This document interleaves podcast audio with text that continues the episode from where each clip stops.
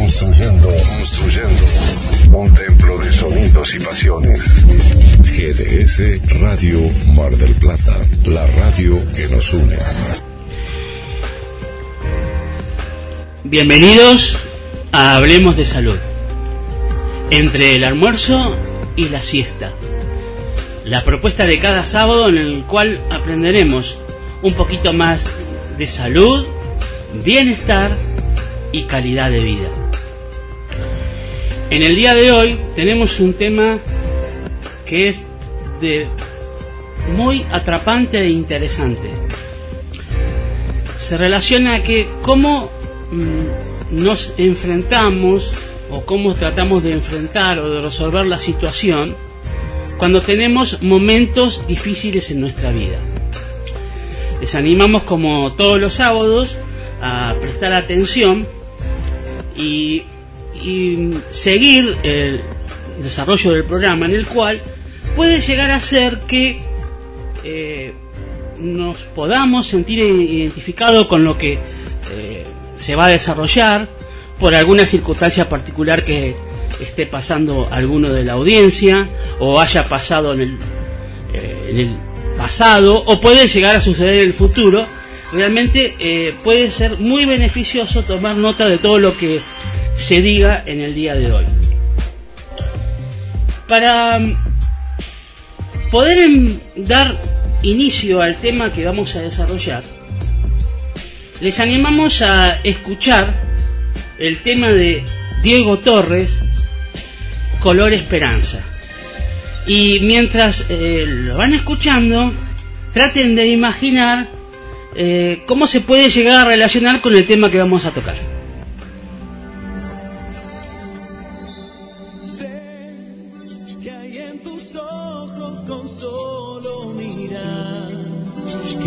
Cansado de andar y de andar y camina girando siempre en un lugar.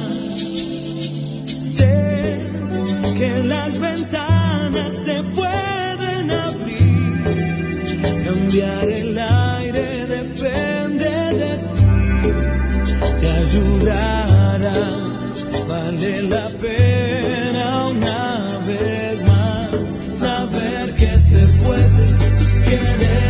se pueda quitarse los miedos sacarlos afuera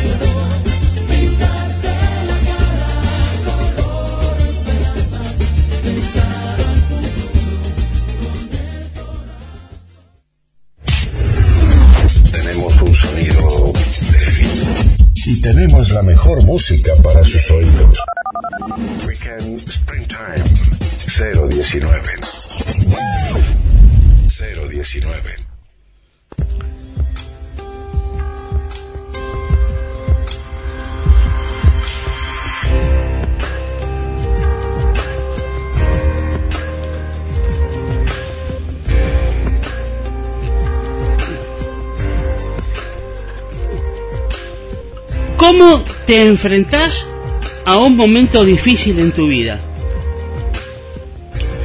La siguiente parte del programa nos puede servir de mucha utilidad para ayudarnos a poder enfrentar o sobrellevar un momento difícil en nuestras vidas. Para eso hemos invitado a nuestros estudios a Walter Gustavo Ledesma, y María de las Mercedes Álvarez Sevillano. Ellos nos van a, contar su historia de vida en la cual quizás muchos de la audiencia puede ser que se sientan de alguna manera identificados con este lo que ellos nos van a relatar y nos van a contar. Previo a empezar la entrevista, queremos que nos cuenten, por ejemplo, los datos filiatorios, digamos, para decir algo, ¿no? Este, de dónde son, a, qué se han dedicado en su vida y así por el estilo. Pero como estamos ahora en el tema de la igualdad, porque antes era primero las damas, ahora no es así. Ahora también es primero los caballeros. Eh, le vamos a dar pie a que nos cuente primero este Walter lo que nos quiera decir de su vida, este, a qué se estaba dedicando, de dónde es. Bien, ¿qué tal? Muy buenas tardes a todos. bueno, gracias por esta invitación, Gabriel. No, Y bueno, diste un, hay un pequeño adelanto de mi, de mi vida. Pero bueno, eh, tengo 46 años y eh, soy una persona con, eh, ciega, ¿sí? capacidad visual, eh, hace ya 16 años. Y vivo en Mar del Plata. Eh, y bueno, eh, acá estamos. y, por ejemplo, el, no lo que estás haciendo actualmente, anteriormente, ¿qué hacías? Anterior, y hice varias cosas. Como por ejemplo, conserje de hotel. Ah, mira. Sí, y después estuve tuve negocios como fruterías. Ah, bueno, muy bien he hecho varias cosas, trabajé en la playa, eh, ah. de seguridad en algún momento. Eh, variado todo. Sí, sí, he hecho varias cosas. Ah, bueno, muy bien. Vamos a ver, este, le vamos a decir Mercedes, porque si tenemos que decir completo, tenemos que hacer, tenemos que hacer tres programas directamente. Entonces, a ver, Mercedes, yo creo que Mercedes se va a explayar un poquito más. No, no sé si estoy equivocado. A ver, cuente un poquito. De, acotado porque después se va a desenvolver un poquito más la conversación. ya me estás reprimiendo. No, no, no, ahora la presentación. No, no, la presentación. Después. Bueno, buenas tardes a todos. Eh, soy María de las Mercedes, Mechi, Merce, como quieran. Eh, tengo 44 años, soy de la ciudad de Becar, partido de San Isidro, la zona norte de Buenos Aires. Eh, y así como Walter, también tengo discapacidad visual, solo que es ceguera del ojo izquierdo y baja visión del ojo derecho. Y entre otras nanas, este, estoy trasplantada de riñón y páncreas hace ya ocho meses, ocho meses, ocho años y siete meses. Eh, así que bueno, minimizando y acotando así no me llevo todo el programa hablando. No, por favor, no, se sienta. Soy mamá, pero perdón, que es muy importante eso. Soy mamá de Ludmila, adolescente de 17 años. No está acá para dar testimonio, Ludmila, pero ya le vamos a hacer una entrevista. no sé si va a querer, pero bueno. No, no, que hable de la madre. ¡No! ah, perdón, pero a ver, me olvidé una pequeña. Sí, ya, me, ya cuenta. Sí, sí, sí, sí. Bueno, también estoy trasplantado de riñón y páncreas, mira qué pequeño detalle. Y Ah. otro gran detalle, que hoy estoy de cumpleaños. Hoy tengo nueve años de mi trasplante. Seguí, Ah, Mercedes. ¿no? Genial. Gracias, gracias. Muy bien. No, ese Ahora, dato es muy este, importante. Mercedes, es cua- 44, decir que tenés 44 años. Parece sí que pare... No, pero no, no, Sí. parece menos, 43 y medio. que- ah, sí. Eh, ¿no? Ustedes se miran al espejo y se rompe, así que... Sí, no. Ah. No, no, la verdad que pareces mucho menos, en serio. ¿no? Yo no sabía tu edad, pero te daba un poco menos, sí. ¿Se vienen a bailar siempre acá? Eh, sí, eh, ¿trabajás o estudias? Ay, eh, estoy en estado así como que ni una cosa ni otra, pero prontamente voy a estar en ambas. Un estado que mejor ni hablar. No, no, no. Bueno, empiezo el gimnasio, ya entendí. Bien. Eh, queremos recordarle la línea mm, para los oyentes, para que se comuniquen. Si quieren hacerlo por audio, nos gustaría más porque eh, el mensaje hablado de voz eh, refleja otro carisma, ¿no? Que solamente del texto. Si se animan a dejarnos audio a medida que se va desarrollando la entrevista, eh, quieren comentar lo que les parece, si quiere alguno brevemente contar alguna historia quizás parecida y similar a la que van a escuchar, etcétera. El número es, bueno, sabemos que tenemos oyentes de no solo Mar del Plata, el resto de Argentina, sino gran parte de Latinoamérica. Así que lo vamos a decir como corresponde. Más 54 223 426 46 66. Ay, me lo repite, me lo repite. Sí, ya va, sí, ya se lo repito. Es más 54 2, 2, 3, 4, 26, 46, 6, 6. ¿Eh? A veces los 6 se confunden. Al final son 3, 6. Mm, Bien, así que ya animamos. eh, ya pueden empezar. Este, no se desesperen, hay tiempo todavía. eh, y pueden mandar sus, sus comentarios. Siguiendo con la entrevista, ahora sí vamos a entrar, como quien dice, en el punto clave, central de lo que queremos desarrollar en el día de hoy. Y ahora sí le vamos a dar pie a Mercedes y la pregunta es para los dos.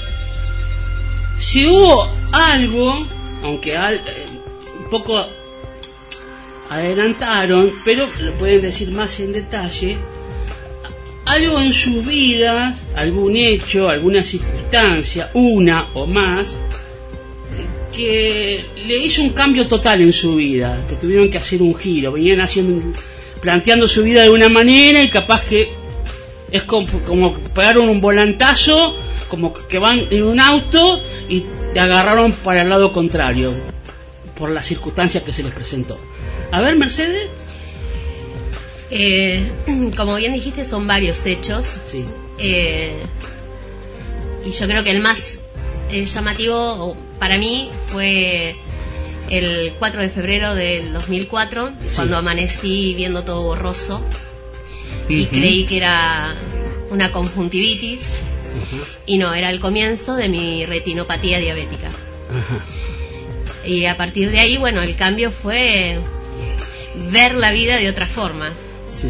Eh, y bueno, acercarme enseguida a hacer rehabilitación eh, y en a rehabilitación y a capacitarme, ¿no? Eh. Gracias a, a que vivo en San Isidro, tengo a 15 cuadras el Instituto Román Rosell, que es el Instituto Nacional de Rehabilitación y Capacitación para Personas con Discapacidad Visual. Sí, Por lo tanto, lo tenía más que a mano. sí.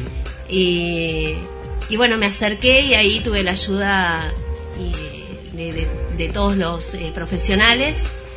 Y en dos meses empecé a, o sea, dos meses porque no tenía el bastón. Me regalaron el bastón blanco Sí. y salí a la calle y yo lo que quería era salir a la calle con mi hija que tenía dos añitos Mm, y llevarla a la plaza, llevarla al jardín al año siguiente, llevarla yo al médico y hacerlo sola y segura de que estaba haciendo lo correcto. está bien. Y bueno, ahí ese fue el cambio, el primer cambio.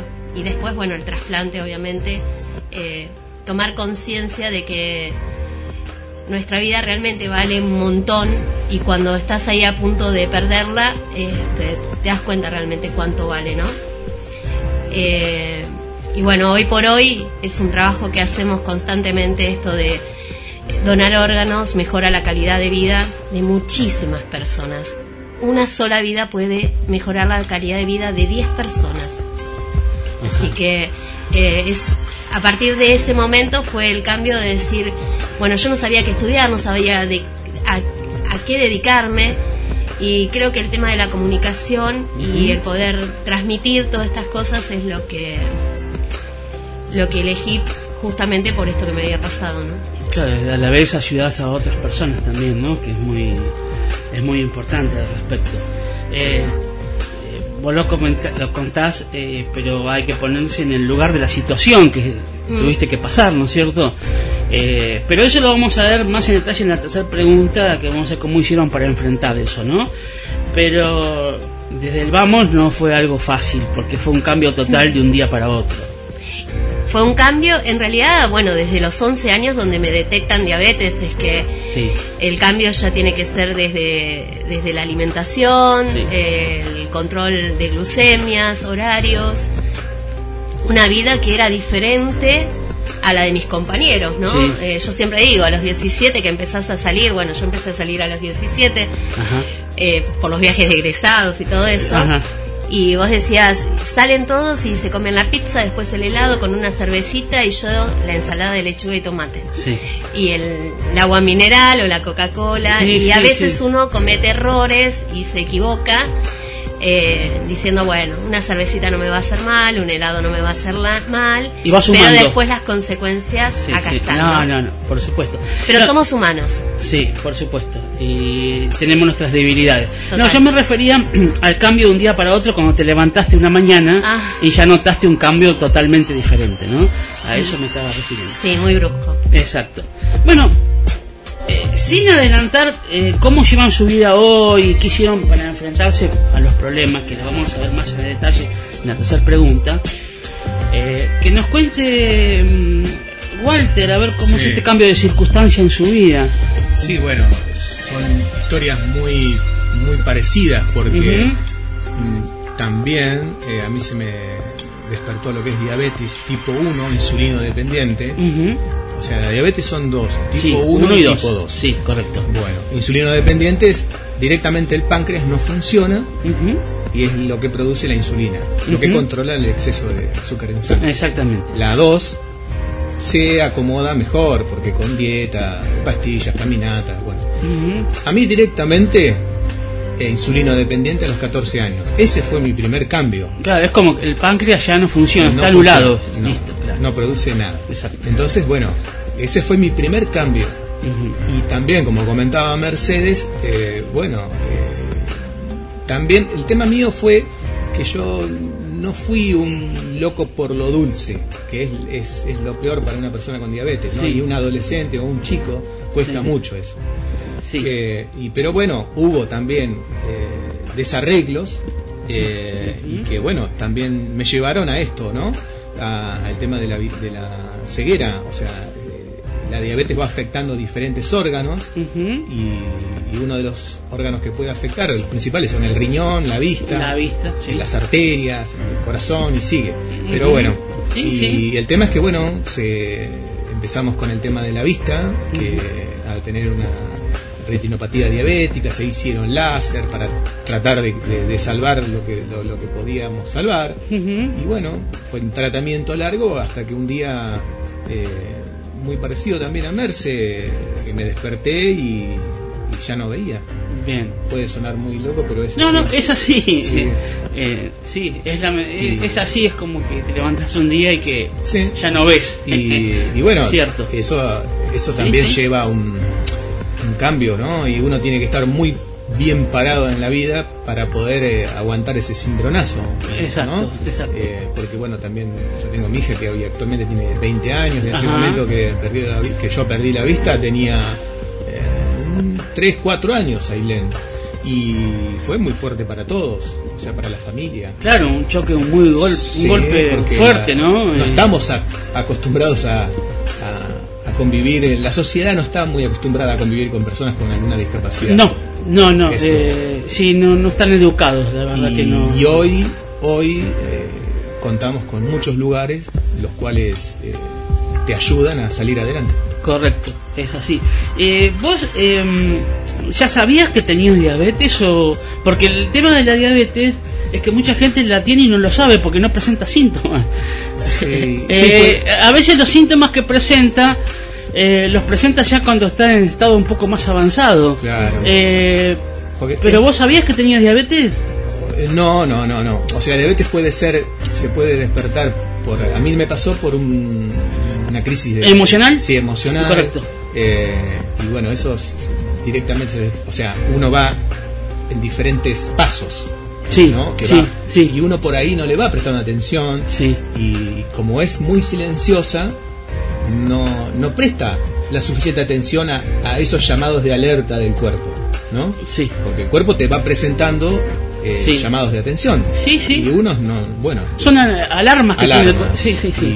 Y, y bueno, eh, mi familia no, no, no tengo eh, familias con, con diabetes. Ah, mira, claro, claro. No. Eso, lo, eso es lo particular. Claro. Perdón, Sí. la Sí. diabetes puede saltar hasta cinco generaciones, es hereditaria, Mm. pero puede saltar hasta cinco generaciones, o sea que pudo haber sido nuestra tatarabuela. Sí. Y yo no la conocí, no conocí ni mi avi- a mi bisabuela, así que, Ah, ah, claro. claro, por supuesto. Eh, y la realidad tampo- también es que eh, no hay nada que uno pueda hacer para eh, frenarlo, digamos, o para decir, voy a hacer un tratamiento y no la tengo. No se me va a despertar, no se me va a diagnosticar diabetes tipo 1. ujú. Eh, sí, podrás hacer una dieta, pero si tiene que ser, va a ser. Eh, porque el páncreas deja de funcionar y ya está. Sí, sí. Eh, y como decían, es silenciosa, pero hay que prestar atención a los signos, ¿no? Eh, si me permitís, los tiro para aquellos que Sí, vean a, qué sé yo, ya tanto chicos como adultos eh, toman muchísima agua, hay mucha sed, por lo tanto orinan demasiado, se deshidratan fácilmente. Sí. Hay la cetoacidosis, que ya es un extremo, ¿no? Extremo. Tiene uno un aliento como a manzana. Entonces son todos síntomas muy, Sí, muy eh, puntuales. Por ahí expliquemos que la citacidosis es un- un- la glucemia alta en sangre. ¿Sí? Sí, sí, sí. Y eso Las es cuando cetonas, la ce- claro. está muy alta, la- tenemos muy alta la glucemia. Entonces, bueno, producen unas sensaciones muy feas en el cuerpo. Eh, Como un- una hipoglucemia, que es una, es una azúcar baja. Sí. Exacto. Y, y bueno, el tema, como veníamos hablando de ese, de ese, de ese tema, eh, bueno, fue cuestión de ir, a, de ir acomodándonos, acomodándonos, buscando, luchando, todo eso lo que fue, y bueno, eh, se, se fue adelantando muchísimo, Sí, y sí. a mí me pasó algo que yo tenía 14 años en ese momento y el médico me lo, me lo dijo a mi endocrinólogo Mm. que Gustavo Cas- eh, Gustavo Casali. Walter Casali y que me, me dijo mirá acá no, no, no, no, no hay vuelta de acá no sé hablan se dice de que puede haber un trasplante pero esto es algo estamos hablando de hace 17 20 años atrás ponele Bien. y, y bueno, gracias a Dios después me salió mi trasplante, no Sí. llegué a estar en diálisis y a los dos meses de estar en lista de espera salió mi trasplante. Y, y hasta y un día caminando en la calle lo encontramos a mi doctor, a- a- que yo ya no me trataba con él, con Walter Casali, no lo podía creer. Ajá. Ninguno de los dos lo podíamos creer, ¿no? Mirá. Porque, pero bueno, ya eso sería eh, el tema del trasplante, bueno, también es un muy buen logro, un avance Sí, sí. científico terrible. Sí, sí, porque años atrás no había Mm, no. otra solución realmente, ¿no? No, en realidad yo empecé diálisis, yo sí tuve tres años de diálisis en el 2008. Sí. Y yo no recuerdo bien si fue en el 2008 o el 2007, en esa fecha que se cumplían los 30 años de la primer diálisis en Argentina. Y yo en ese momento tenía 36 años cuando empecé a dializar. Y dije, no, perdón, 33 tenía. A Claro. los 36 me trasplanté. Yo sola me trasplanté. ¿eh? Ah, mirá que bien, Sí, que avance sí, la sí, medicina, ¿eh? Está bien. es para levantar un poquito porque no todo es este se- seriedad sí pero no todo tampoco es tan angustioso no tan angustiante No, no. Em, yo este, bueno, después lo, vamos a- lo voy a hablar, pero el tema es cómo uno toma las cosas, ¿no? Sí, sí, sí. Y bueno, yo cuando, cuando entré en diálisis y me contaron esto, dije, qué bárbaro, yo tendría tres años y la gente no llegaba, se iba. ¿no? Sí. No había una diálisis. Entonces ya eso es este, alentador, ¿no? Pensar que hace 30 años no. También, como decía Wal, cuando yo empecé a, eh, con el tema del diabetes, yo hacía los eh, controles Sí. con orina, con acetona, en unos tubitos de ensayo al fuego. Ajá. Hoy nos pinchamos el dedo y en el segundo sabemos Sí, cuánta sa- sí, claro. azúcar tenemos en sangre Claro. en este preciso instante. Sí, la orina es lo que vamos juntando durante dos horas, o sea que lo que sale ahí, la glucosuria, es de hace dos horas, no es de este momento. Por lo tanto, yo podría tener una hipoglucemia en este momento y el resultado es de hace dos horas que estaba excelente. Claro, exactamente. Entonces, bueno, es sumamente... Sí, porque todavía lo, de- lo último el cuerpo no lo procesó. No, Claro, sí, sí, exacto. Eh, vamos a detenernos un poquito, eh, sin irnos de la- del tema, pero ya que tocó el, el tema de mm, Mechi Diálisis, sí. eh, tengo conocimiento que hacen tienen, forman un lindo clima entre las personas que se hacen diálisis, que hay como un grupo de contención, tanto de los pacientes como de los médicos, ¿no? ¿Es así? Bueno, a mí me tocó, me Bueno, tocó un vos no, grupo- bueno, si a vos no te tocó, bueno, No, pero- sí, sí, me tocó un grupo muy particular. Bueno, ya por mi personalidad, yo, eh, si alguien... Es así, uno tiene tres veces a la semana diálisis, Sí. por lo general la hemodiálisis, ¿sí? Eh, y la verdad que con mi nena chiquitita yo quería ir a los actos, a las reuniones, no quería faltar a ningún lado. Sí. Entonces pedía cambios. Y así como yo pedía cambios, las otras personas también pedían cambio de turno.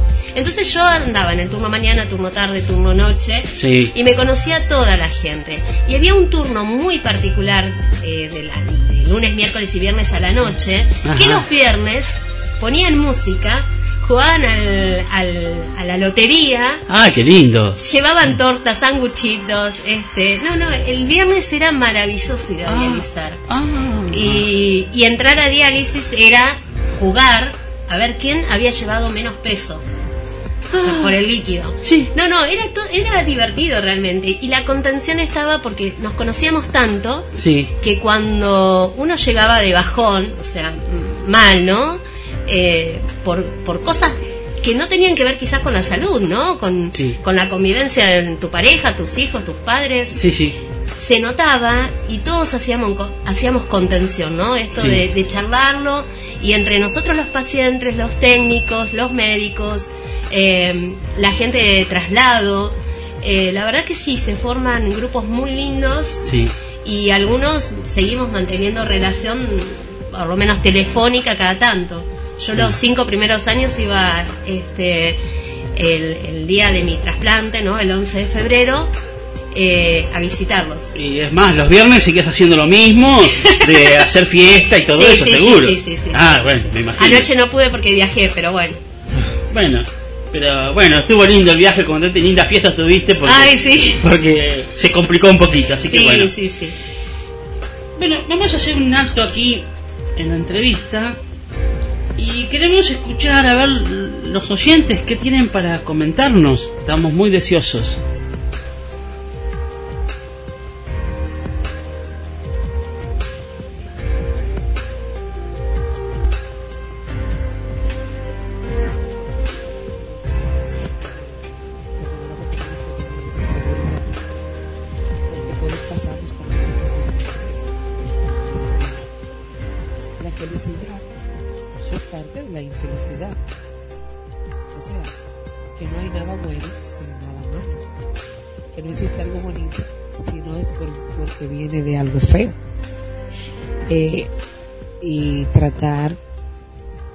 Disfrutar lo máximo de la vida, aun sea difícil. Trato de explicarme de esta forma porque es mi, forma de pensar de mi forma de pensar. La vida tiene mucho que ver con la felicidad la alegría de las personas. En cuanto yo a mi entender Lo digo porque he pasado por muchos, muchos momentos difíciles y he tratado de salir adelante. Hay que enfrentar la realidad, hay que enfrentar la realidad, hay que, hay que darle el frente a la realidad, eso es decir, hay que darle la cara. Eso es todo. Un saludo desde la isla de Vancouver para todos ustedes, gran familia de la radio de QDS. Buenos días desde aquí, Gabriel.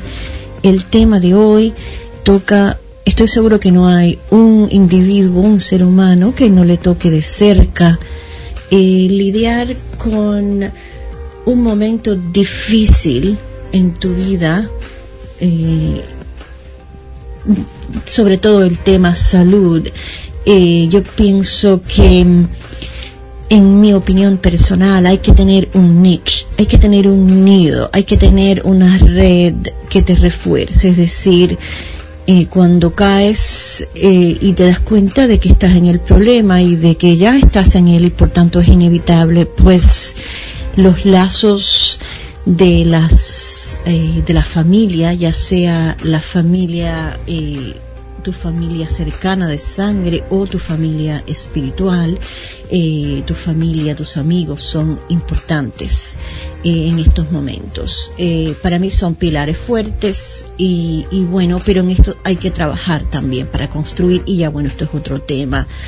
Pero en los momentos difíciles de Claro está, hay que tener una fuerza, a veces es innata, todo, o todos la buscamos en, en diferentes lugares, por así decirlo de alguna manera.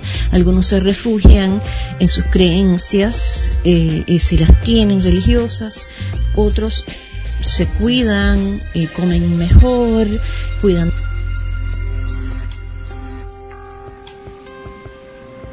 Muy buenos días. Bueno, ¿cómo enfrentar un momento difícil? Los momentos difíciles en nuestra vida son para para uno aprender a lidiar con situaciones de la vida.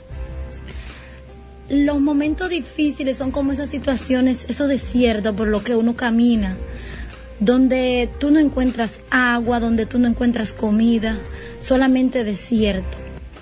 Pero ¿qué sucede con los desiertos? Los desiertos son los que nos forman, los que nos enseñan a caminar en esa sequedad. Porque siempre que uno atraviesa un desierto es porque una lluvia se aproxima. O sea, las pruebas que llegan a nuestra vida, las cosas que Dios permite que pasen en nuestra vida, son para darnos cosas mejores. Y de verdad que a veces nos duelen, porque esas cosas nos duelen, pero nos están formando como personas, nos están enseñando que podemos ser mejores y nos están capacitando para lo que podemos recibir, porque Dios no va a poner nada en nuestras manos que no tengamos la capacidad para lidiar con eso. El primero nos rompe, nos prepara y en esa preparación va a doler. Pero hay algo bueno. Todo el que pasa por un examen o se quema o va a ser promovido. Todo va a depender de ti. Siempre hay que tomar en cuenta que los momentos difíciles nos van a enseñar en la vida que algo bueno se aproxima y que van a sacar ese carácter de guerrera y de guerrero que tenemos dentro. Eso nos va a, enseñar que podemos luchar, que tenemos armas. Eso nos va a identificar quiénes somos. Por eso yo doy gracias a Dios porque los procesos de la vida son la son la como digo es el es el arma que Dios pone en nuestras manos para nosotros poder pelear con situaciones sin proceso no hay victoria y cada situación difícil que Dios nos enseña a caminar en ella es porque tenemos la capacidad y podemos salir victoriosos Doy gracias a Dios por los procesos porque ellos me han formado a mí y me han enseñado a lidiar con cada situación de la vida y a ser mejor persona. A ti que hoy estás atravesando un momento difícil y te preguntas por qué a mí, por qué estoy solo, dónde están mis amigos, tengo para decirte que en los momentos difíciles no van a estar tus amigos, porque el momento difícil te toca a ti a veces en esos momentos difíciles Dios quita a las personas que están de nuestro lado. Y muchas veces la pone en contra, pero solamente es porque te toca vivirlo a ti, te toca enfrentarlo a ti, te toca saber que tú puedes con eso. Así que hoy levántate, ten paz y di Señor gracias por este momento difícil. Esto está sacando en mí lo que yo soy, mi esencia. Y bueno, les habla Lidy Semegla desde Vancouver Island, la isla de Vancouver, en Canadá, en la provincia de Columbia Británica. Un gusto saludarlos a todos por allá. Hola, buenos días, Gabriel, Guille, Damián y todos. Eh, ¿Cómo enfrentar un momento difícil? Es complicado, ¿no? A veces depende también de la situación en la que te encuentres. Eh, pues sacar fuerzas de donde puedas o ver qué situación estás, ¿no? Eh, tratar de estar en calma si estás en zona de peligro o, algo que creo que es complicado. Nunca me he visto en esa situación. Pero creo que si se, se pierde la calma, ocasiones más disturbios, ¿no? Eh, ante una zona también de enfermedad no te puedes alterar porque ocasiones también que tus signos vitales y todo se aceleren eh, entras en pánico y y pues complicas las cosas creo que debes de uno de tratar de estar tranquilo y mantener la calma no sé eh, espero no encontrarme en una situación así tan tan dramática enfrentar también una situación difícil ante la pérdida de algo así, eso sí lo he vivido. Eh, sacas fuerzas de donde puedas para poder este en ese momento no decaer y no flaquear. Hola Gabriel, hola Damián, hola gente linda de GDS, la radio que nos une. Que tengan un lindo sábado y un lindo programa. Les desea Tito Soria mateando efemérides. Hola Gaby, Guille. Bueno, qué buen tema el de hoy, Gaby. ¿Cómo enfrentás un momento difícil en tu vida? Oh, casualidad, estoy por enfrentar un momento difícil en mi vida. Van a operar a mi hija, sí de las amígdalas y de los arenoides, pero es una operación, aunque muchos digan que es este rápido todo, es una operación, va con anestesia total. Bueno, ¿cómo enfrento, por ejemplo, este momento en mi vida? Y tengo mucha ansiedad, que llegue ya el día, que es el 3 de octubre, eh, mucha ansiedad, nerviosismo, eh, no veo la hora que pase, esa es la realidad. Pero bueno, y este, los demás momentos difíciles que he tenido en mi vida, eh, siempre he tratado de enfrentarlos muchas veces con llanto, que eso me ha dado fuerza para enfrentarlo, y, y a veces con resignación y aceptación, porque muchas veces este, los momentos difíciles en la vida de una persona este, primeramente tenés que tratar de aceptarlo y, bueno, y, ser fuerte y dejar que las cosas fluyan. Así que lo acepto eh, por lo general, eh, lo, lo, lo, lo, tengo así, este, pensado, que mm, lo acepto y bueno, trago saliva como quien dice y voy para adelante, eh, porque siempre pienso que Dios todo todo lo permite que pase por algo en la vida y bueno, eh, cada cosa tiene un porqué.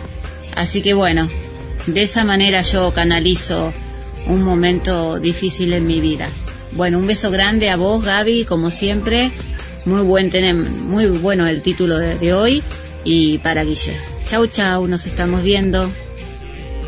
Guille nos tenía cosas que hacer, así que ha dejado un buen reemplazante al hermano, a Damián, quien le agradecemos que está haciendo lo que es la parte de operación de sonido.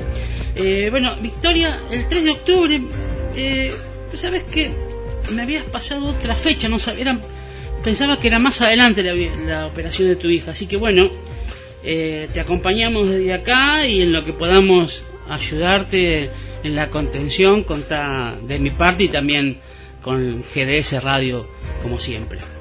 Así que ánimo y, y a pasar este momento que eh, vas a ver que va a, andar, va a estar todo bien. ¿Mm?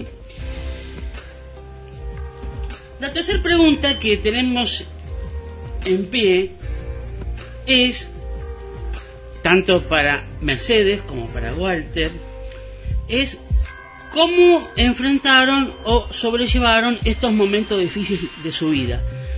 Pero no la van a contestar ahora, sino previo a esto vamos a escuchar el, el tema de Alejandro Lerner eh, y quien te dijo que hay una parte de la canción que está muy relacionado con lo que estamos eh, tratando.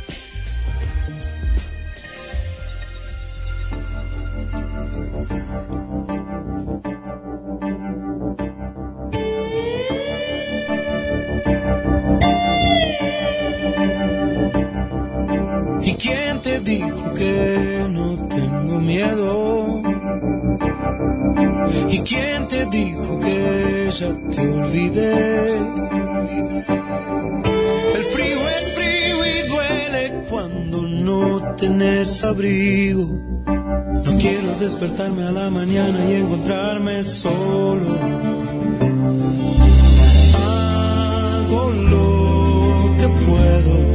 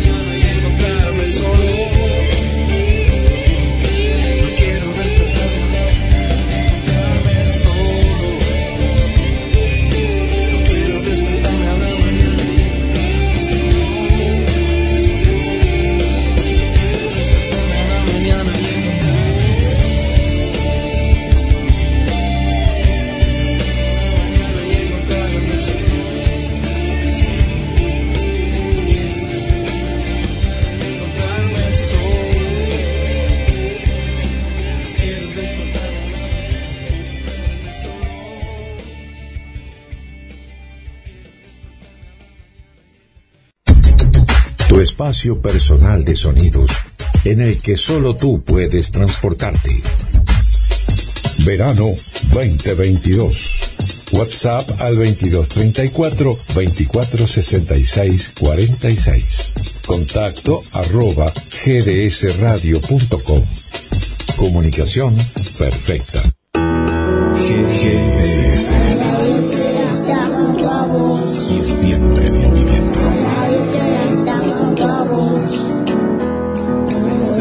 Escuchar es compartir la radio que está junto.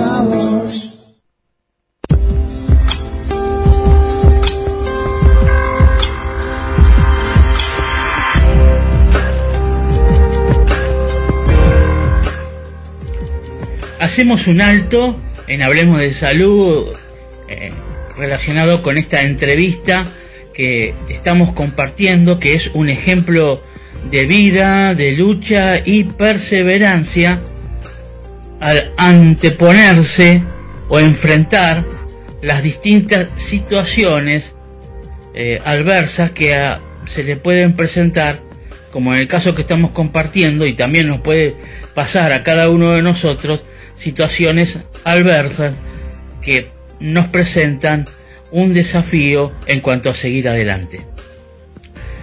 Hablaremos un poco de los temas de actualidad relacionado con el COVID-19, más específicamente con esta variante Omicron.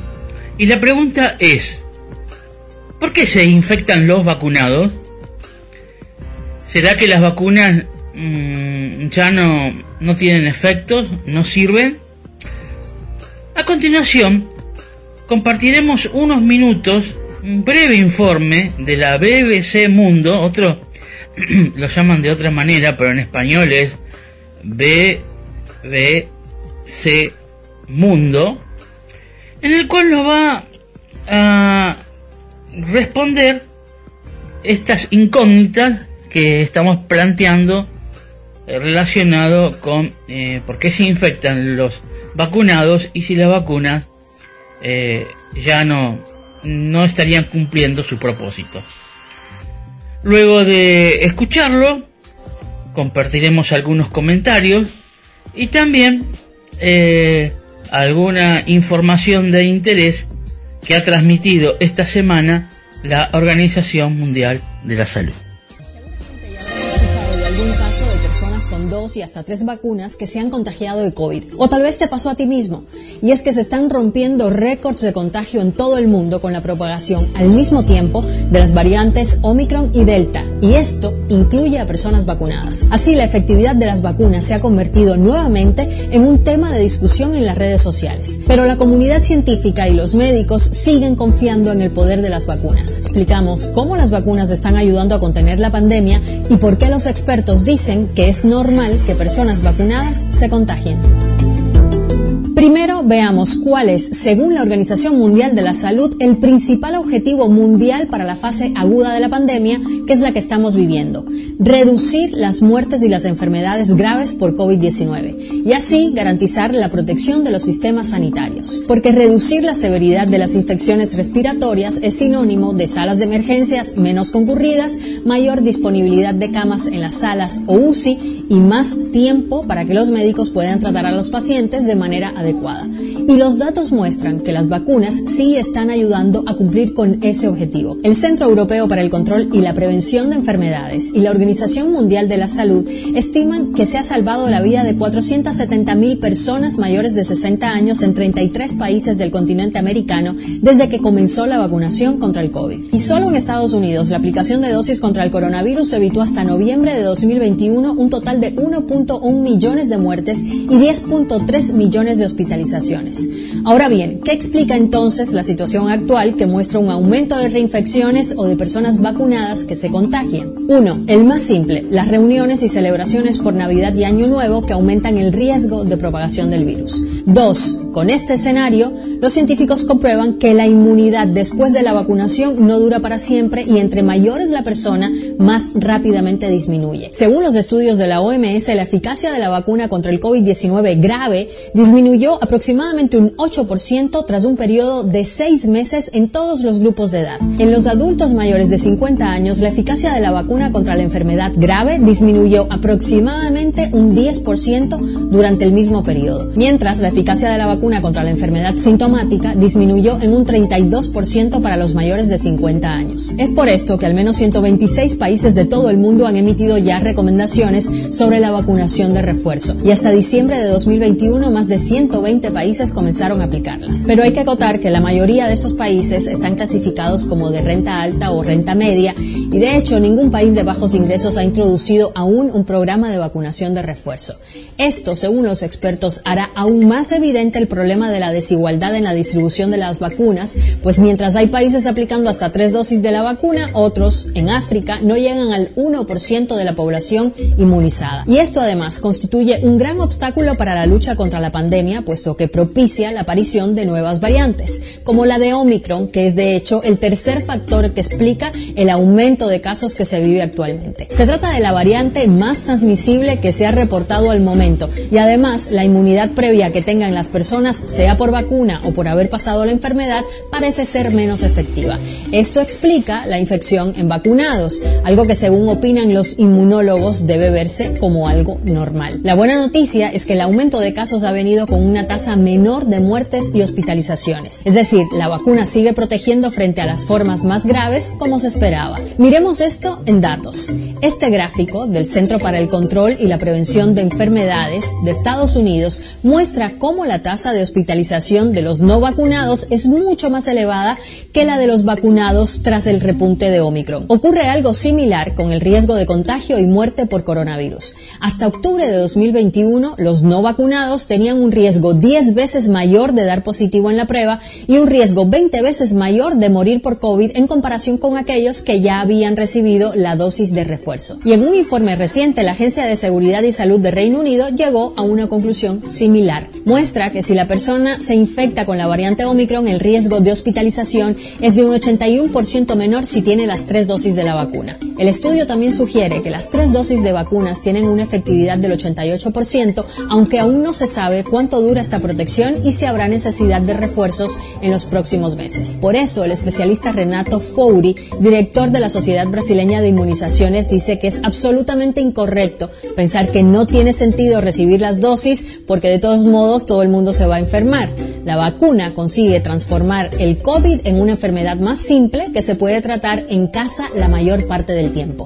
Y ese es el principal objetivo de las vacunas y la prueba de que están funcionando. Bueno, si te interesa el tema de las vacunas, sobre cómo están hechas... ¿Por qué se infectan las personas que se han vacunado? Básicamente por lo siguiente. Debido a los cambios que tiene el virus del COVID-19 y sus distintas mutaciones, va eh, mermando o minando eh, la inmunidad de las vacunas.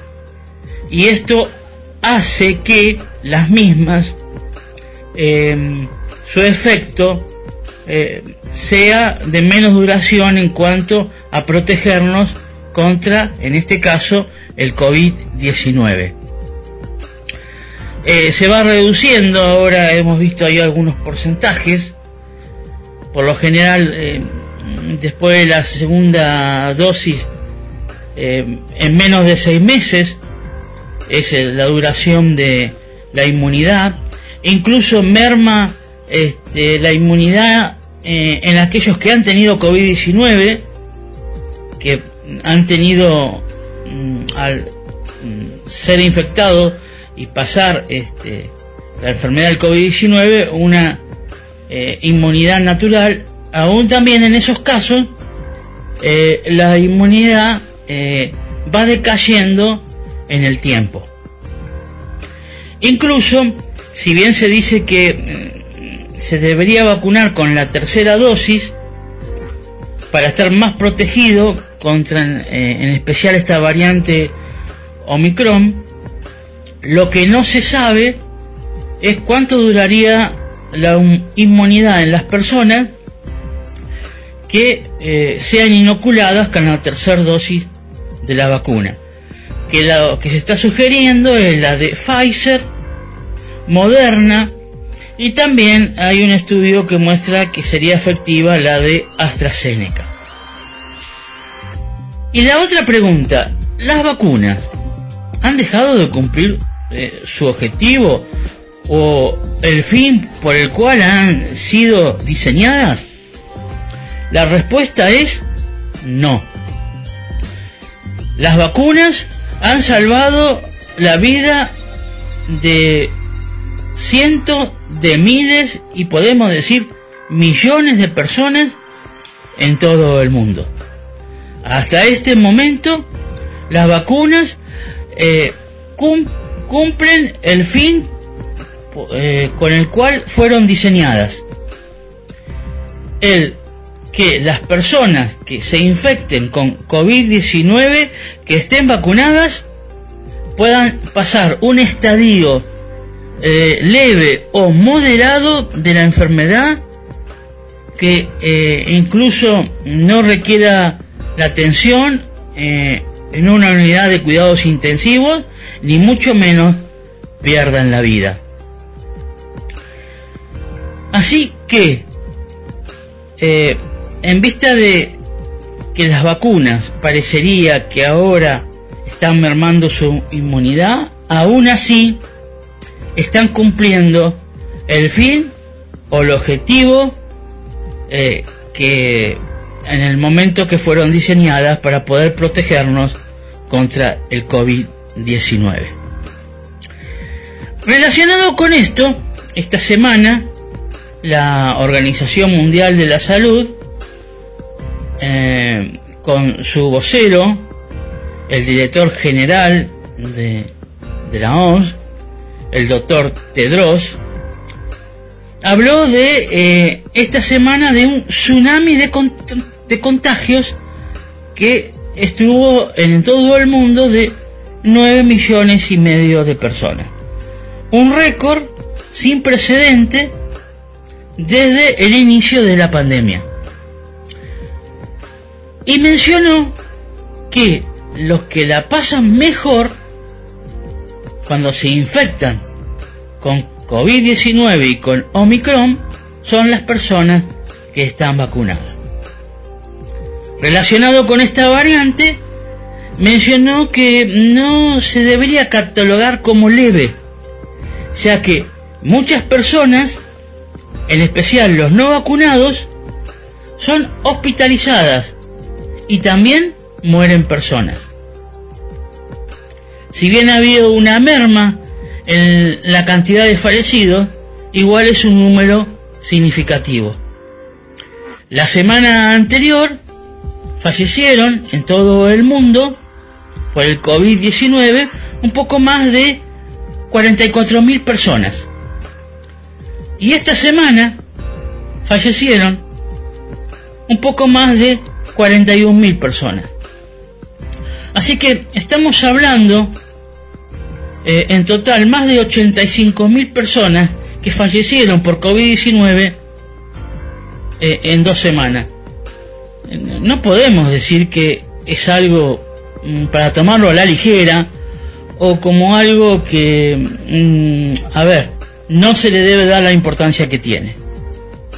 Las personas siguen falleciendo por, por contagiarse por COVID-19, en especial las personas que no están vacunadas. También se mm, anunció eh, por parte de la OMS una proyección estimativa de acá a 15 días que habría otro récord sin precedentes de contagio de COVID-19 en el mundo. En especial acá en Argentina se prevé más o menos 15 días, más o menos, que supere más de 200.000 personas eh, contagiadas en un día. Ya estamos teniendo eh, en esta semana tres días sostenidos de aumentos de casos de COVID-19. En el día de ayer estuvimos eh, eh, en la cifra de 110.000 personas contagiadas. Impresionante. Esto es una alerta y una llamada de atención a que debemos seguir teniendo presentes las medidas de prevención.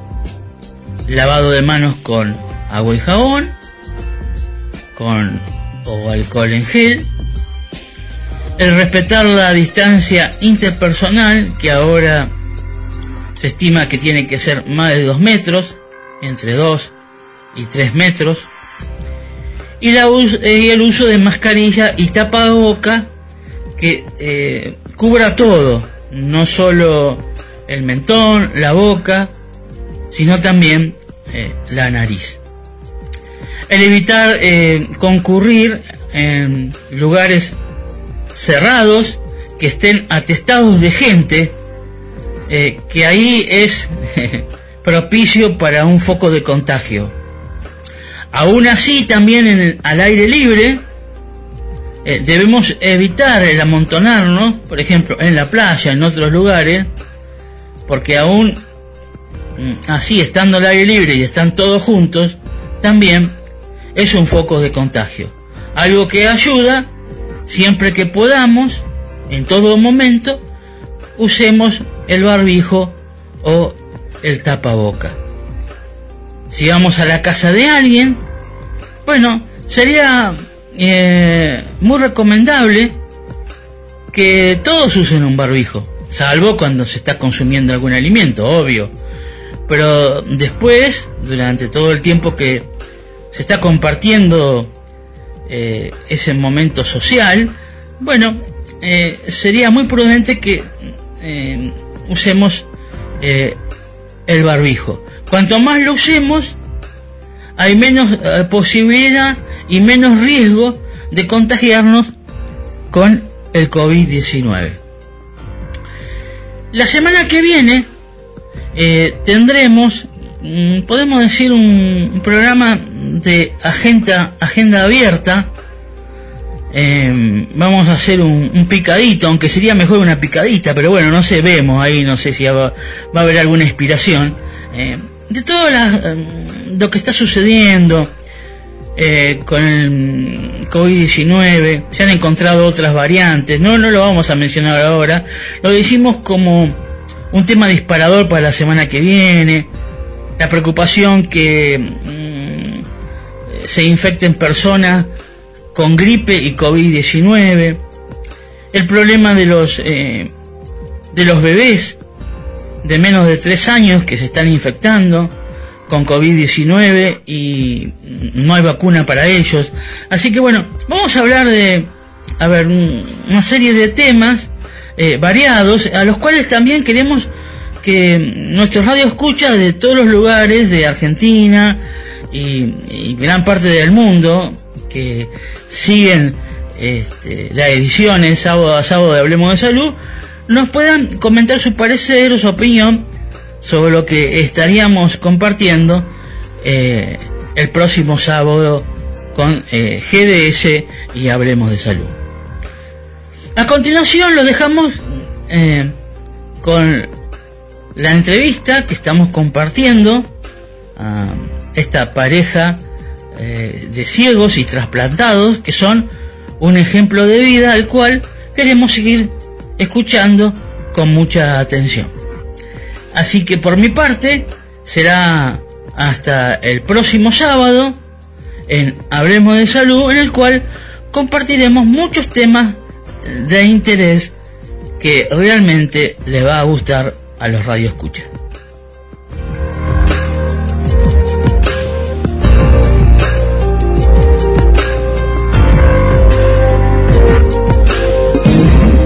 GDS, siempre en movimiento.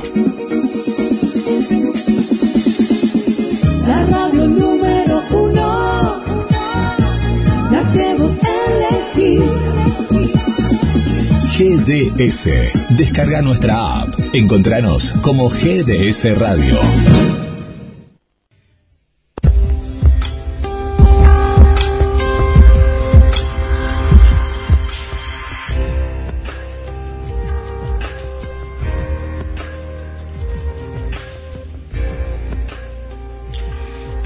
Continuamos con la entrevista a Walter Gustavo Ledesma, y María de las Mercedes Álvarez Sevillano.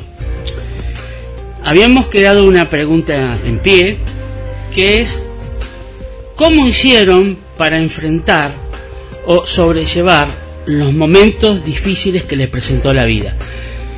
Ahora vamos con Walter. Sí. Bueno, no quedaba otra. Eh, lleva un tiempo a cada uno asimilarlo. ¿no? Sí, sí, cada uno. A mí, cuando me pasó lo de la vista, que fue y de un día al otro, eh, me, me estaba aturdía los ruidos, por decirlo algo.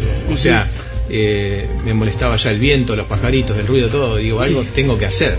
Y bueno, eh, me llevó un tiempo y, y, bueno, empezamos a ir a un psicólogo y después ahí a, a un centro de rehabilitación y, y ahí a encarar la vida.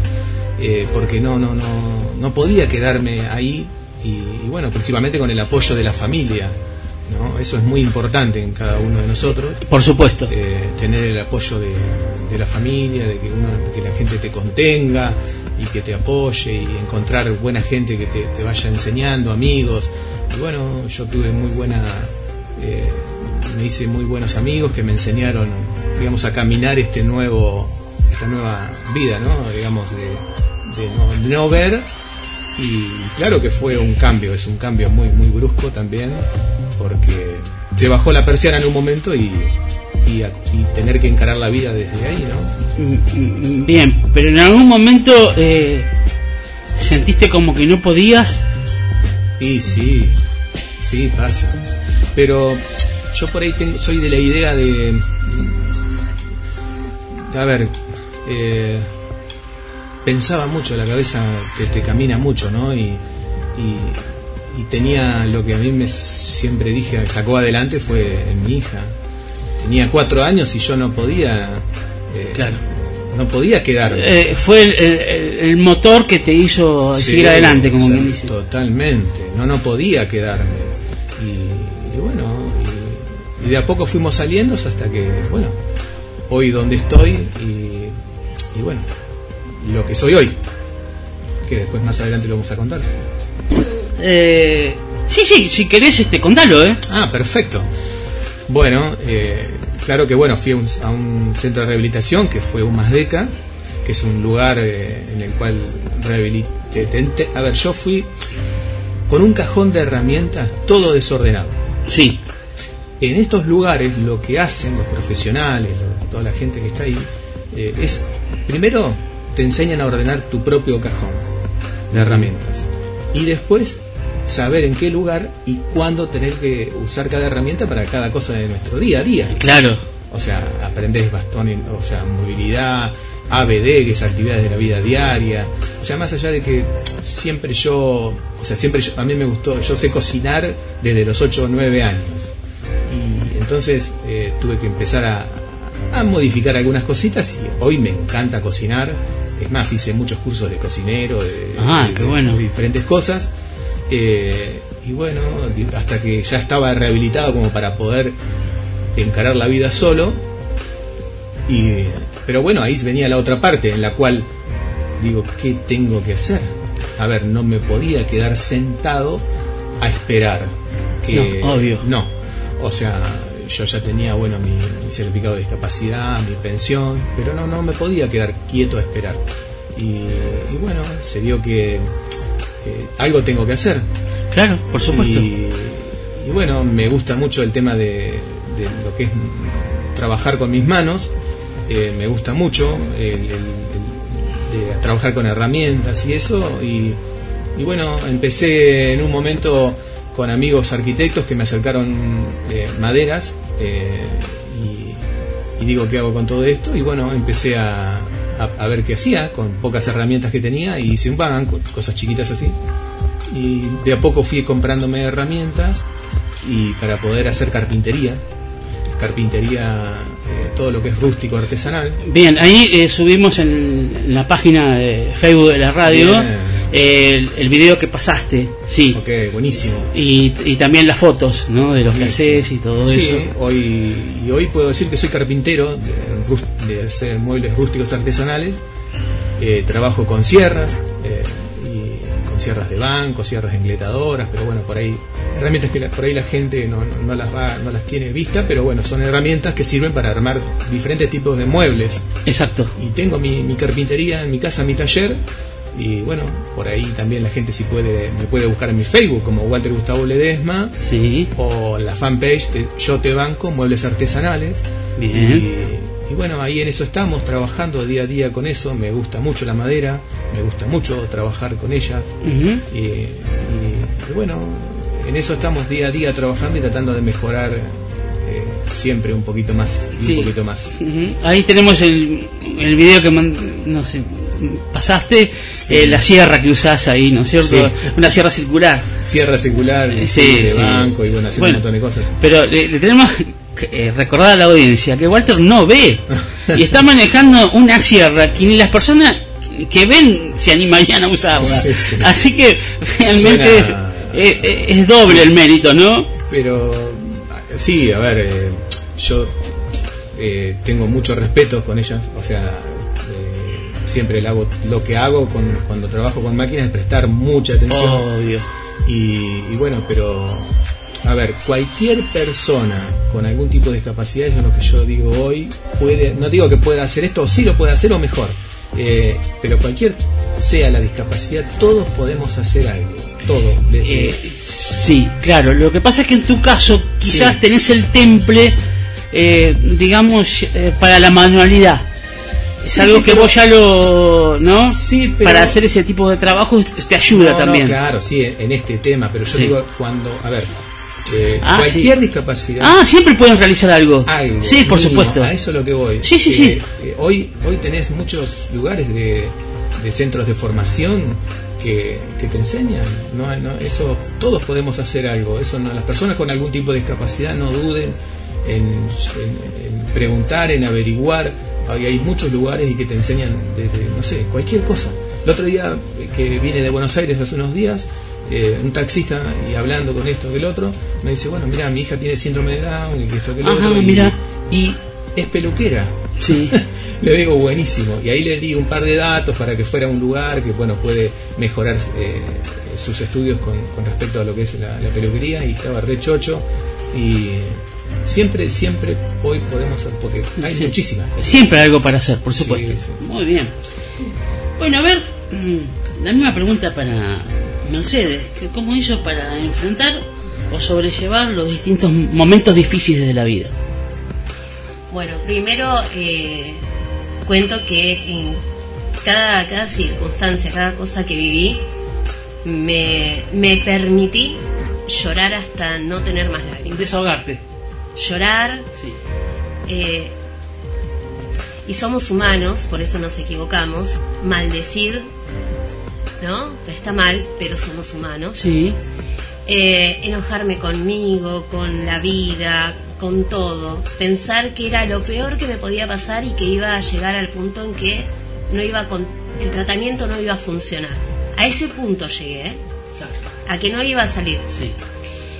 De hecho, bueno, lo voy a contar, tengo HPV, virus de papiloma humano, Ajá. y pensé que me iba a morir de cáncer, que no iba a dar el resultado. La realidad es que bajamos los inmunosupresores, estoy en tratamiento y las lesiones desaparecieron. Entonces no llegué ni siquiera, o sea, la cabeza del ser humano como es a veces cuando está tan pum para abajo, que piensa es lo peor y me voy a morir y esa cosa que uno genera, ¿no? De negatividad. Pero digo, me lo permito porque al permitírmelo, después yo misma dije, pará, Mechi, ¿qué te pasa? Este, tenés tu hija, tu vieja que te acompaña, eh, el loco lindo de- del carpintero desde lejos que también te acompaña Sí. y una manada de amigos que te están esperando. Entonces, y vos, ¿no? Yo, eh, que soy feliz. ¿No? Hoy uno de los mensajes hablaban de la felicidad y la alegría. Yo considero que la felicidad es el permitirse transitar por las emociones, ¿no? por la tristeza, los sentimientos, la tristeza, la alegría, por todo. Y yo me permito eso. Entonces, eh, cuando Por me vi tan hundida, por los diferentes estados, dice. Cuando me vi hundida dije, bueno, basta. Empecé a buscar salir del pozo y a tomarme de esas manos, que también hay que saber elegir qué mano, ¿no? Está arriba del Exacto. pozo para ayudarte. Sí, no una mano que te tire más, más que adentro. te empuje, claro. Muy bien. Y también prestar atención que las manos que te están dando una mano, ¿no? Que te quieren sacar, no hacer fuerza vos para abajo para tirarlas a ellas también. Exacto. Porque están poniendo su tiempo, sus ganas, su sabiduría. Y, y bueno, yo me agarré de esas herramientas, de, las de los médicos, de mi hija, mi vieja, que me acompañaron siempre, siempre, hacerme los estudios para el trasplante. Eh, algunos he ido sola, pero en casa tenía a mi mamá o a mi hija esperándome con el mate. Entonces exacto. eso es, es muy lindo, llegar a diálisis y, Mechi, ¿cómo te fue en el estudio? Bien. Entonces esas cosas suman muchísimo. Y, y también el proponerme cosas. Eh, a veces uno busca proponerse a, a largo plazo, ¿no? Y las propuestas son chiquititas, porque no sabemos qué nos va a pasar la semana que viene o la otra. Entonces, proponerte esas cosas. Bueno, la semana que viene voy a hacer esto, entonces para hacer esto, la semana que viene tengo que hacer esto, esto y esto hoy para estar mañana bien y así en consecuencia, ¿no? Todos los días hacer algo. Eh, y este hacer algo, eh, por ejemplo, en el instituto, en el Román Rosell, muchas veces me han llamado para hacer capacitaciones o para trabajar cubriendo horarios, reemplazando gente. Y, y bueno, todo eso suma porque no te deja hundirte todo el tiempo en, lo mal que estás. Eh, y, y esto de hacer cosas para mi hija también, aunque cuando crecen vieron que Sí, eh, va molestando la madre, ¿no? Es como que, bueno, es como que ya bien. quieren tomar vuelos, ¿no? Sí, sí. Bueno. Eh, pero pero estar, como yo hoy decía, no faltar a las reuniones, ponerme esas metas, llegar a la reunión de la semana que viene, tengo que estar bien porque tengo que ir a la reunión, porque la gordita actúa y quiero estar, eh, porque surge una salida el sábado con mis amigas de la secundaria y quiero estar. Entonces, eh, eso me daba a, seguir haciendo las cosas dentro de todo lo mejor posible. Porque siempre digo, y me hago cargo, así como fui tremenda con la diabetes. eh, yo con mis médicos hablé cuando entré en diálisis y les pedí por favor que me hagan la segunda, porque soy de- era bastante descontrolada y no quería seguir siéndolo. Entonces también saber pedir ayuda Sí. eh, a un psicólogo, a los médicos que te atienden, Sí. eh, reconocerse uno que tiene este, estas, estas falencias, ¿no?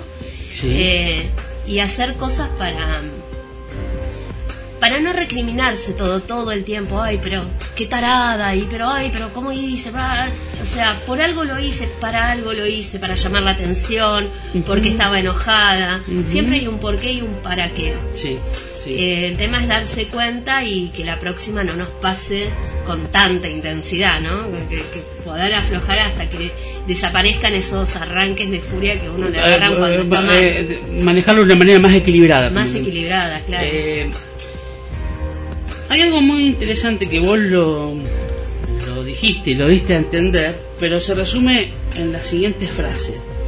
Ayuda y te ayudarás a ti mismo. ¿Qué quiere decir esto?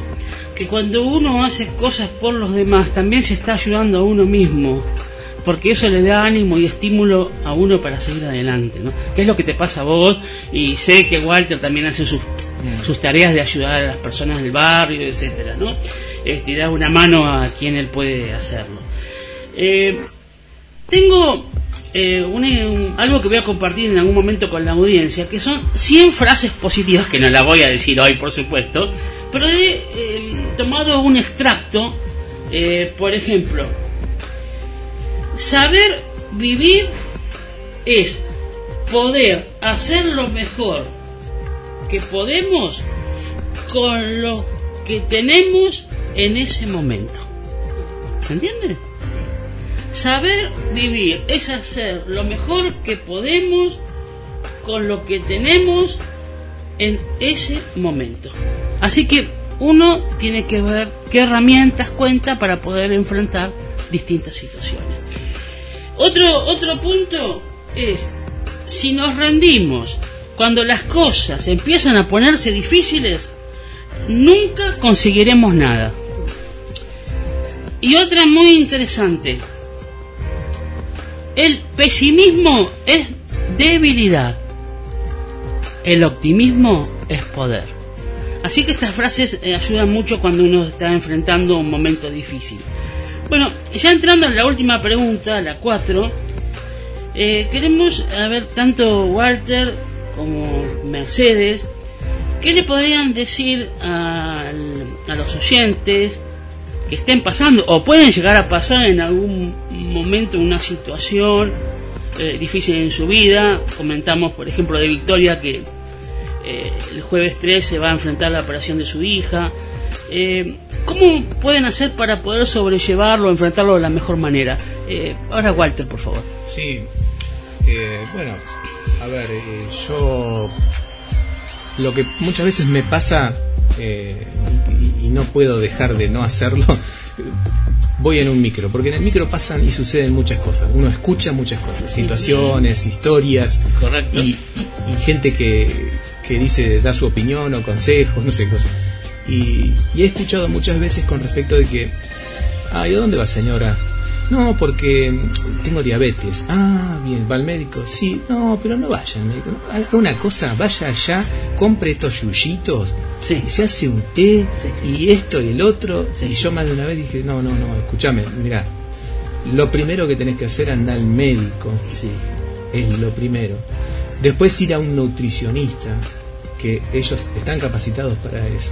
Claro. Eh, y preguntar, ¿yo puedo hacer esto? ¿Puedo el otro? Eso sería de la parte de lo que es lo- la base de eso. Lo esencial, Porque- sí. Claro, porque pueden suceder cosas Peores después. peores. Sí. Y, y después, bueno, eh, a ver, cada uno eh, se apoyará en su, como hablaba hoy una, una oyente, en su religión o no sé. eh, En lo que- en lo que le dé fuerza, En como lo uno que le dé fuerzas. Y, y siempre tener, como dije hoy también, eh, la familia, eso es importante, apoyarse en la familia o en su pareja Sí, eh, Y, y- preguntar interiorizarse del tema. eh, y, siempre yo cuando hoy comentaste lo de la nota, la nota, yo hice- me hicieron una nota en Buenos Aires en Telefe eh, y después la verdad que no podía creer, tuve una devolución del doctor eh, López Rossetti, Daniel López Rossetti. Y la verdad que me, me, me- me heló la sangre cuando yo lo escuché el tipo, de- o sea, eh, hablar de lo que él había visto de, de la nota, ¿no? Y, y bueno... Sí, sí, yo la, la- la- vi, la escuché, la nota está Bien, genial. sí, perfecto. sí. Eh, pero bueno, eh, apoyarse en, en lo que uno más quiera, la vida principalmente, ¿no? Es muy importante, es la única que tenemos y cuidarla y, y- y, bueno, hablar con los médicos, eh, ir tranquilo. Yo cuando fui al trasplante fui, pero totalmente tranquilo. No, no, no, no. Eh, Súper tranquilo, porque yo sabía que yo soy católico y sabía que Dios estaba conmigo, que no me iba a soltar. Hoy en, en mi agradecimiento le agradecí mucho. Eh, gracias y un abrazo a Dios por no soltarme la mano, eh, porque la, la- las he pasado y bueno, entonces, eh, y, y cada cosa que después de mi trasplante, como lo dijiste recién, yo sentí que tenía que devolver todo lo, lo bien y lo bueno que había salido todo. Es ayudar. Eh, como dijo en la nota también, y lo vivo diciendo, Teresa de Calcuta dijo, demos hasta que duela. Y- No lo que sobra. No, no, no. Y, y eso es fantástico. Yo Sí. lo, lo hago mucho, eh, ayudamos mucho en mi barrio y a, y a todos, eh, no, no. Pero es muy bueno. Y eso, ténganlo por seguro que vuelve, vuelve en algún momento. Bueno, con esto no queremos decir que si hay una mamá que eh, la zapatilla le quedó chica al nene o la nena, no quiere decir que no las puede dar. Estamos hablando de gente que pudiera regalar algo nuevo a otro y, y le da lo usado. A eso estamos. ahí, ahí no da hasta que le duele. Desde da lo que sobra. ¿no? Desde eso hasta eh, a mí, por ahí lo, lo último, eh, hoy también una mujer, una oyente dijo, de lo, que esto nos pasa solamente a nosotros y lo vivimos solamente nosotros y que los amigos muchas veces se van. Y cuando, y cuando a mí me, me sucedió lo de mi trasplante, eh, tuve necesidades y esa gente con la que se sentó en mi casa a, a- a todo, a de almorzar, desayunar, todo, no estaban. Eh, no, lo- la- las personas que uno tenía que los rodeaba, los amigos de la vida, familiares, no están y son reemplazados por personas que ni imaginaban que nos iban a ayudar. Exacto. Bueno, eh, Y- esa es la vida. Y después, una vez me sorprendió mucho que había un chico que se hizo, lo conocemos desde muy chiquito, y bueno, él agarró por ahí otra vida, ¿no? Sí. Eh, la vida de- del alcohol. Sí. Y estaba muy perdido en su vida. Sí. Y después de. Yo ya había quedado ciego, volví a mi barrio a saludar, no sé a quién. Sí. Y, y si yo escuchaba que alguien se acercaba, estaba con mi mamá, y, y me dice. Yo, nosotros le habíamos puesto un sobrenombre, le habíamos puesto Chimba. Muy bien. Eh, ah, le- sí, cariñosamente. Le, le Pero- decimos al- a, la a audiencia, un, se interrumpo un segundo, habíamos dicho que algunos programas iban a durar más de una hora los sábados. Uy. Este es uno de ellos. Bueno. Sigamos adelante. Eh, sí, sí. eh, No, no, lo último. Y este chico, cuando me vio así, se largó a llorar y me abrazó. Sí. Y se acordaba de las cosas que habíamos hecho de cuando éramos chicos. Sí. Y fue muy fuerte para Sí, mí. sí. Muy fuerte, porque era. No, nunca me imaginé que él, como estaba en ese estado, se recordara y llorara juntos los dos. Y la verdad que fue fantástico. No, no, eh, Walter, no lo dije lo- cuando mm, eh, hicimos la pauta para hacer este programa. Este, como es un tema muy sensible que a veces se toca Sí. de salud y todo eso, quedamos que si hay un, un tema que merece que pasarse unos minutos, tampoco vamos a hacer dos horas, eh, seguimos porque lo merece el tema y la audiencia quizás le interese que lo presentemos de una manera realmente no apurada, sino con el tiempo que requiere, ¿no? Así que está bien, no, no, no hay ningún problema. Eh, Mercedes, ¿qué le dirías a alguien que esté pasando pueda llegar a pasar un momento difícil en su vida? Eh, que no se deje llenar, en primer lugar, por la frase, pero no es nada. Porque cada momento en la vida de cada persona es único y solo nosotros sabemos cuánto influye en nuestras vidas, ¿no? Sí. Cuánto nos duele la cabeza, hasta qué punto, o cuánto nos hace daño el, no sé, el que haya una discusión en el trabajo, eh, porque son todos los momentos difíciles de, la vida. O sea, quiero decir, no es solo salud, sino en Exactamente. tantas- puede pasar en muchas cosas. Exactamente. Eh, y lo que les puedo decir es que, que piensen en ustedes. Sí. Seamos egoístas por un ratito y pensemos en nosotros. Sí. El- yo siempre digo, por a- para algo, no por. Para algo estoy acá. Y yo creo que todos acá estamos para algo. Eh, entonces replantearnos eso. Sí. ¿Para qué estamos? Para esto. O no lo sabemos. Ajá. ¿Y por qué me está pasando lo que me está pasando?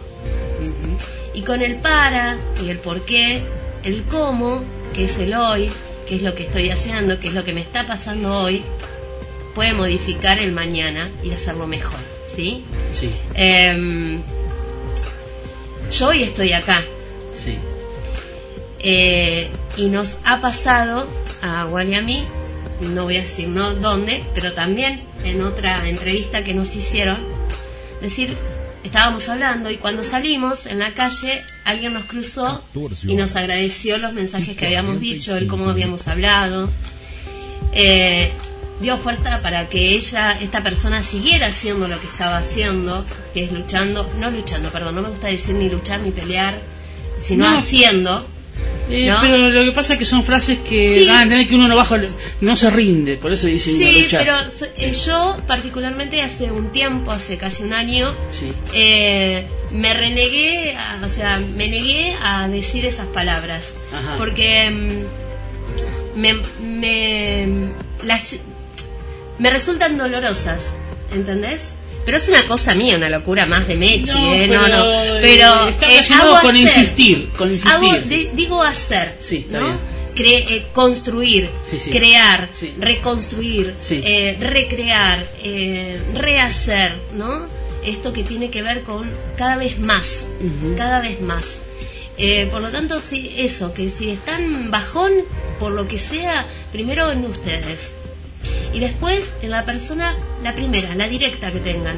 En nuestro caso fueron nuestras hijas, bueno, la hija igual y mi hija, eh, que es esa, esa mano, ¿no? Que yo decía en el pozo, que uno tiene que tomar y afirmarse y levantar y buscar de la primer piedra que encontremos para engancharnos y seguir Esa, esa fue la razón de ser, de seguir adelante, como quien Y imagínate, Claro, sí, yo exacto. fui mamá soltera, Claro. entonces y la- y hice un montón de cosas para para continuar con mi embarazo teniendo diabetes y un montón de cosas que como glotona Sí. con diabetes este y embarazada encima me quería comer el mundo, ¿no? Con los antojos. Pero vaya a saber por qué mis antojos se re- redujeron a, a nada, cosas súper light. está bien. Claro. Entonces, bueno, eso. eh, tomarse de uno y de la gente que está alrededor. sí. Y hacer, hacer, siempre hacer. No quedarse sentado, ni acostado, ni llorando por lo que nos está pasando. Eh, sí, es correcto. Eh, hago hincapié en lo que decís, pensar en uno mismo. Nadie nos va a, cu- nadie nos va a cuidar mejor que un- uno mismo. Y nadie nos va a defender mejor que nosotros mismos nos defendamos. Entonces, eh, hay una ilustración que es la del salvavidas, no sé si ustedes la conocen, que están dos personas en el mar ahogándose y hay un solo salvavidas se va a querer aferrar, el primero que agarre el salvavidas es la vida de uno, no, no va a decir te lo doy y te salvas vos. ¿Qué quiere decir? Que llega un momento en la vida que uno tiene que pensar en uno. Porque eh, cuando uno necesite, los demás no van a pensar en uno. Eh, ese es el tema. No es ser egoísta, porque el principio es amar al prójimo como a uno mismo. Y si nosotros nos amamos, no podemos amar al prójimo. Así que no es un principio egoísta, es un principio elemental. Bueno, ya el programa, algunos mensajitos, aunque sea. A ver, tenemos breves, este, Damián.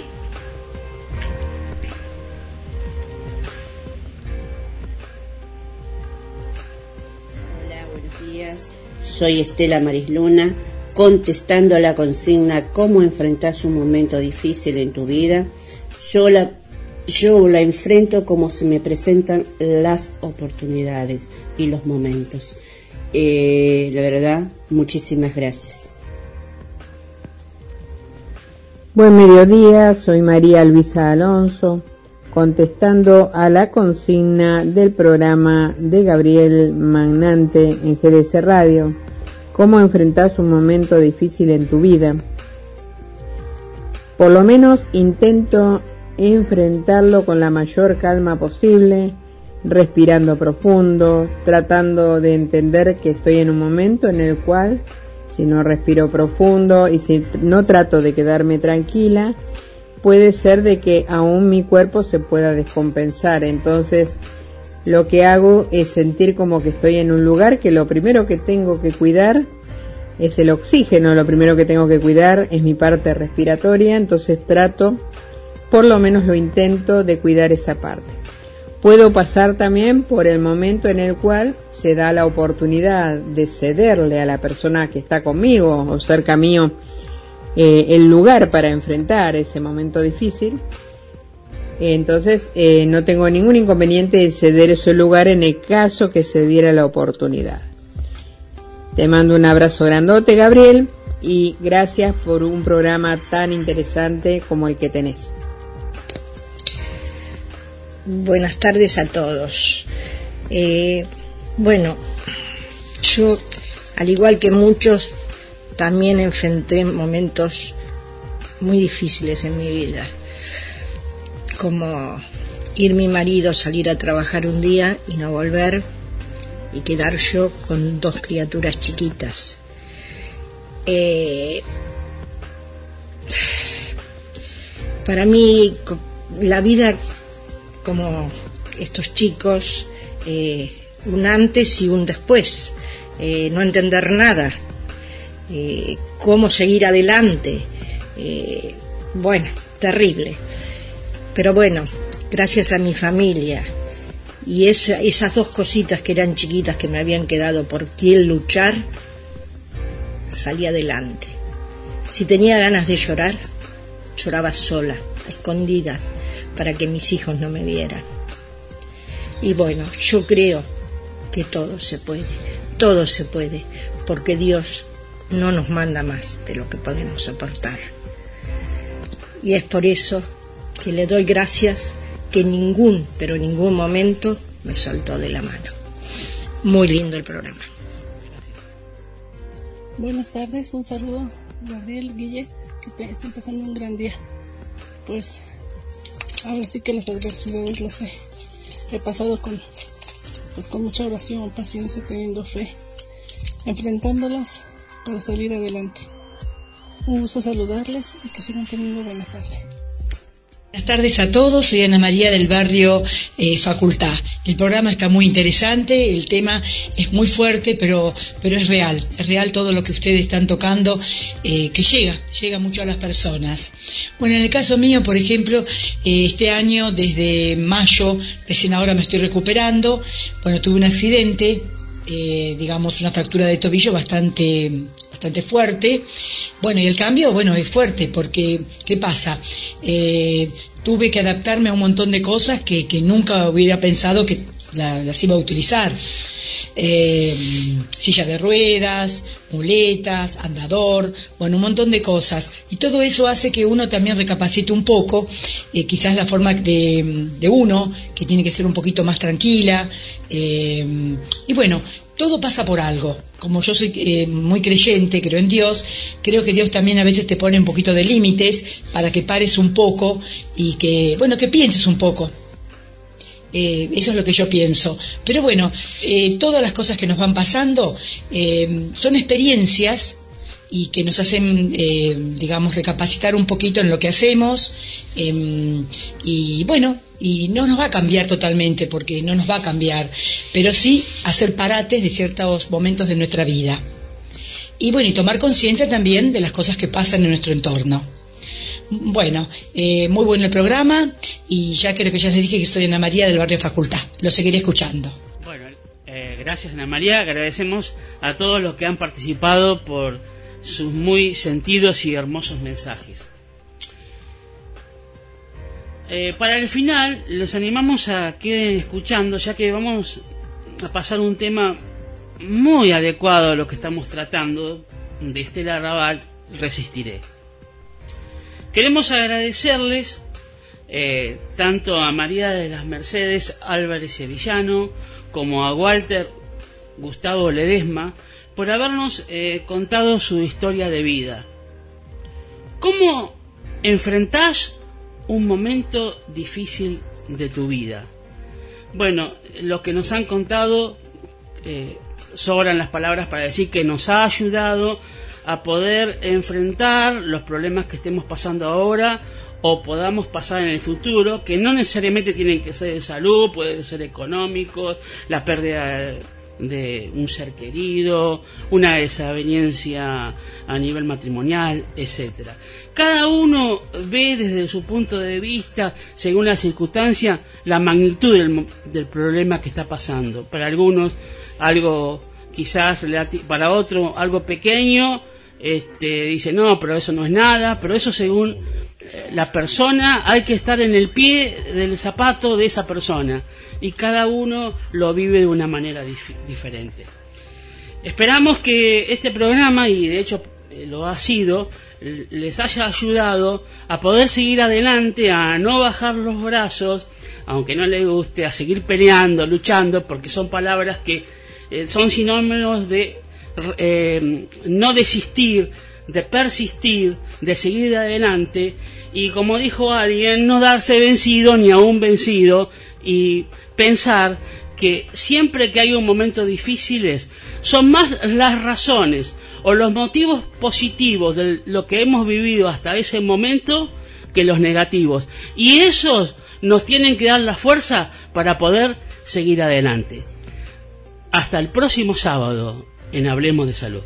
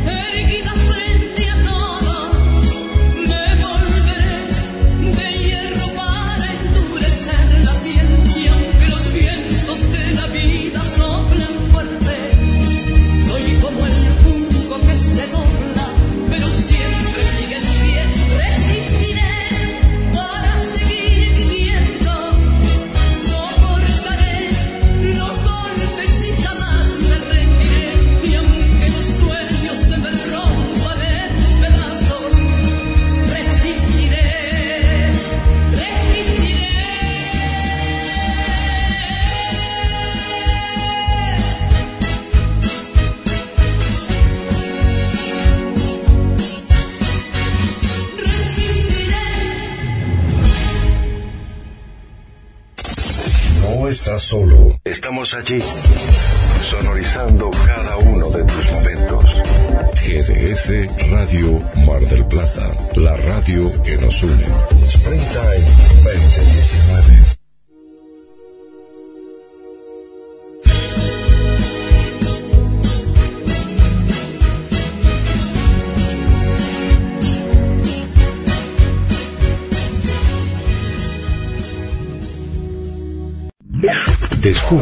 espacio donde las sensaciones tienen su lugar. Verano 2022. Weekend Sonoro. GDS Radio Mar del Plata, www.cronosmdq.com. Noticias y radio a tiempo. Sonidos refrescantes.